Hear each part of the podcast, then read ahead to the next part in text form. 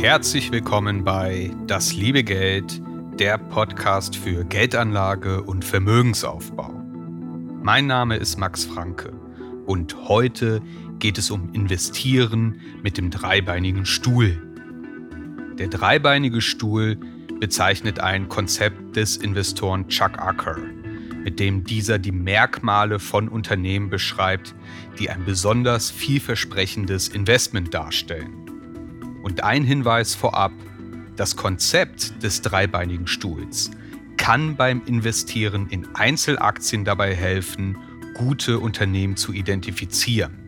Allerdings spreche ich mich nicht dafür aus, dass wir nun alle in Einzelaktien investieren sollten. Wie schon öfters in diesem Podcast angesprochen, ist in den meisten Fällen ein passiver Investmentansatz mit einem breit gestreuten Portfolio ratsam.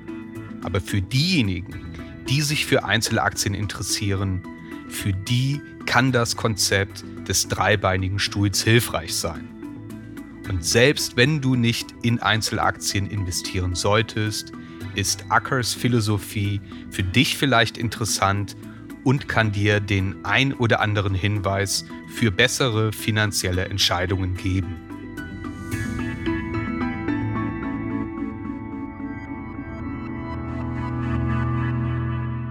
Chuck Acker ist uns bereits in diesem Podcast begegnet. Zum Beispiel in Folge 14 über die erste Regel des Investierens. Er gilt als einer der erfolgreichsten Investoren unserer Zeit und er hat mit Aktien von zum Beispiel Berkshire Hathaway oder mit dem Sendemastbetreiber American Tower über einen langen Zeitraum überdurchschnittlich hohe Renditen erwirtschaftet. Für ihn lautet eine Kernfrage des erfolgreichen Investierens, was eine gute Investition überhaupt ausmacht. Die Beantwortung dieser Frage, die ist ein Schlüssel dafür, um beim Investieren mit Aktien überdurchschnittliche Ergebnisse zu erzielen. Und hier setzt das Konzept des dreibeinigen Stuhls an.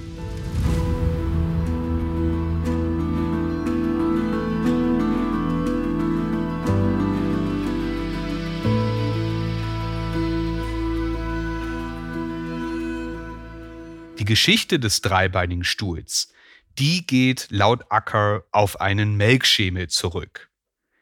Diesen hatte sein Vater von einem Geschäftspartner erhalten. Und aus irgendeinem unerfindlichen Grund stand der Schemel bei ihm auf dem Schreibtisch. Eines Tages saß Acker in seinem Büro, er betrachtete den Schemel und er dachte sich, dieser Melkschemel ist ja eigentlich das perfekte Konstrukt für mein Verständnis davon, was ein großartiges Investment ausmacht. Dreibeinige Stühle wackeln bekanntlich nicht. Und nach Meinung Ackers steht ein großartiges Unternehmen bzw. eine großartige Aktie ebenso auf drei Beinen. Das erste Bein ist die Qualität des Unternehmens. Das meint in Ackers Augen in erster Linie, ob es sich um ein renditestarkes Geschäft handelt. In einem Vortrag hatte er hierfür mal als Beispiel den Zahlungsdienstleister Mastercard genannt. Während ein durchschnittliches Unternehmen zum Beispiel 8% Gewinn nach Steuern erwirtschaftet, erzielte Mastercard seinerzeit 34%. Selbst wenn ein Unternehmen lediglich 10% Rendite erwirtschaftet, selbst dann wäre das in seinen Augen schon richtig gut. Aber 34% das sei wahrhaftig außergewöhnlich. Und Acker verwendet bei seiner Investmentrecherche viel Zeit auf die Qualität des Unternehmens. Und dabei ist eine zentrale Frage für ihn, was macht dieses Geschäft aus, dass es so rentabel ist, dass es eine so hohe Rendite erzielen kann?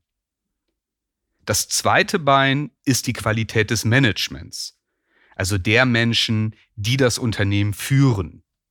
Das ist für Normalanleger vielleicht nur schwer zu überprüfen.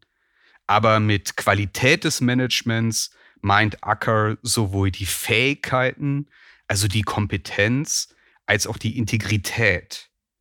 Die Manager müssen einerseits eine ausgewiesene Erfolgsbilanz in der Führung des Unternehmens vorweisen und zugleich möchte er, dass sie ihre Investoren wie Partner behandeln. Damit meint er, dass das Management sorgsam mit dem ihm anvertrauten Unternehmen umgeht, dass es sich nicht unlauter verhält und sich zum Beispiel zu Lasten der Anteilseigner bereichert.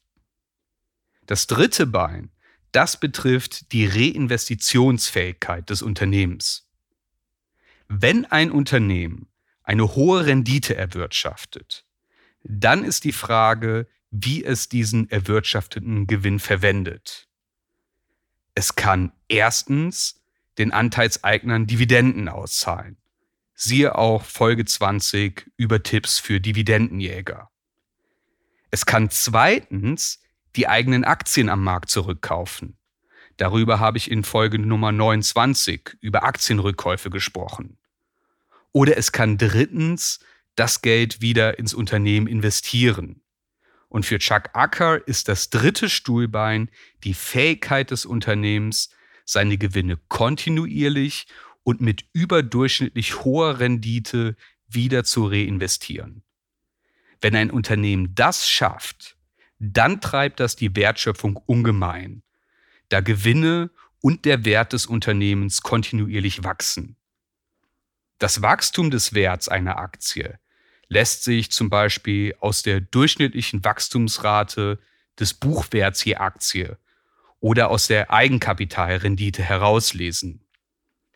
In aller Kürze beschreibt der Buchwert den Wert der Schulden und des Vermögens eines Unternehmens in der Bilanz.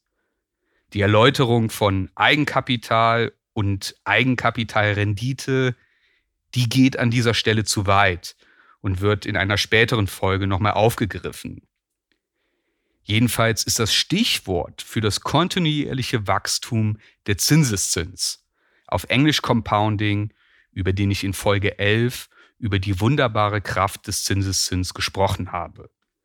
Als Konsequenz des Compoundings von Gewinnen und Reinvestitionen sollte sich dann auch das Wachstum des Aktienkurses beschleunigen.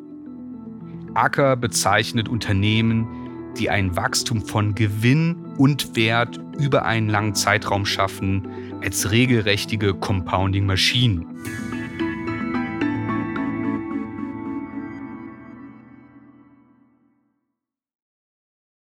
Neben dem dreibeinigen Stuhl, bestehend aus Qualität des Unternehmens, der Qualität des Management sowie der langfristigen Möglichkeit zu wachsen. Daneben ist auch die Bewertung einer Aktie für Acker entscheidend. Also ein Unternehmen bzw. eine Aktie kann qualitativ hochwertig sein. Aber der Aktienkurs, der muss in Ackers Augen ebenfalls angemessen sein, damit er investiert. Weitere Details zur Bewertung eines Unternehmens kannst du nochmal in Folge 31 über das Kurs-Gewinn-Verhältnis, kurz KGV, nachhören. Und mit dem Konzept des dreibeinigen Stuhls schafft es Acker, sich auf die in seinen Augen wirklich wichtigen Dinge bei einer Aktie zu konzentrieren. Im Gegensatz zu manch anderen Investoren setzt er nicht auf ausgefuchste quantitative Analysen. Er betont die Bedeutung der Weisheit durch Subtraktion. Damit meint er, dass die aus seiner Sicht unwesentlichen Details ignoriert und die Störgeräusche der Kapitalmärkte ausgeblendet werden sollten. Er möchte, wie er es nennt, das Wesentliche eines Unternehmens herausfinden. Das meint zum Beispiel die Beantwortung der Frage, warum es einem Unternehmen wie Mastercard gelingt, so hohe Gewinnmargen zu erzielen. Oder warum ein Unternehmen es schafft, den Buchwert je Aktie über einen langen Zeitraum kontinuierlich zu steigern. Und vom Großteil der Börsenberichterstattung hält er sich fern. Er stellt zu den oft aufgeregten und kurzfristig denkenden Akteuren fest, dass sie ein anderes Geschäftsmodell als er verfolgen. Die Aufgabe eines Aktienbrokers beispielsweise ist es, den Handel mit Aktien und anderen Wertpapieren zu realisieren. Und wenn ein Broker eine Börsensendung sponsort oder dort auftritt, dann besteht sein Interesse darin, Anleger zum Handel zu ermutigen. Das schafft er laut Acker, indem er falsche Erwartungen weckt. Und die falschen Erwartungen, die beruhen auf der Vorstellung, dass ein Unternehmen XY in einem Quartal beispielsweise 1,37 Dollar pro Aktie verdient. Dann kommt die Berichtssaison, das Unternehmen öffnet seine Bücher und berichtet über das letzte Quartal. Und man stellt fest, oha, das Unternehmen hat anstatt 1,37 Dollar sogar 1,38 Dollar pro Aktie verdient. Es läuft also gut. Man sollte die Aktie kaufen. Oder das Unternehmen hat die Erwartungen verfehlt und nur 1,36 Dollar je Aktie verdient. Vielleicht doch besser verkaufen. Und zum sehr kurzfristigen Handel mit Aktien, also dem Daytrading, dazu stellt Acker fest, dass man da als Investor mit sehr leistungsfähigen Computeralgorithmen im Wettbewerb steht, die im Zweifelsfall viel mehr Informationen haben als man selbst. Dieses Vorgehen ist nicht gut für das eigene finanzielle Wohlergehen und macht am Ende des Tages nur den Broker reich. Der Finanzautor Jason Zweig, der hat dazu festgestellt, I put two children through Harvard by trading options. Unfortunately, they were my broker's children. Also zu Deutsch, ich habe mit dem Handel von Optionsscheinen zwei Kinder durchs Studium in Harvard gebracht. Leider waren es die Kinder meines Brokers. Acker sagt dazu, dass er bemüht ist, in den Wert von Unternehmen zu investieren und nicht mit Aktienkursen zu spekulieren. Sein Ziel ist es, sein Geld bzw. das seiner Kunden überdurchschnittlich zu vermehren und dabei ein unterdurchschnittliches Risiko einzugehen. Da verfolgt Acker die gleiche Philosophie wie der Investor Howard Marks aus Folge 7 über Risiko. Für den ist die Essenz des Investierens, Geld zu verdienen und dabei die Risiken zu kontrollieren.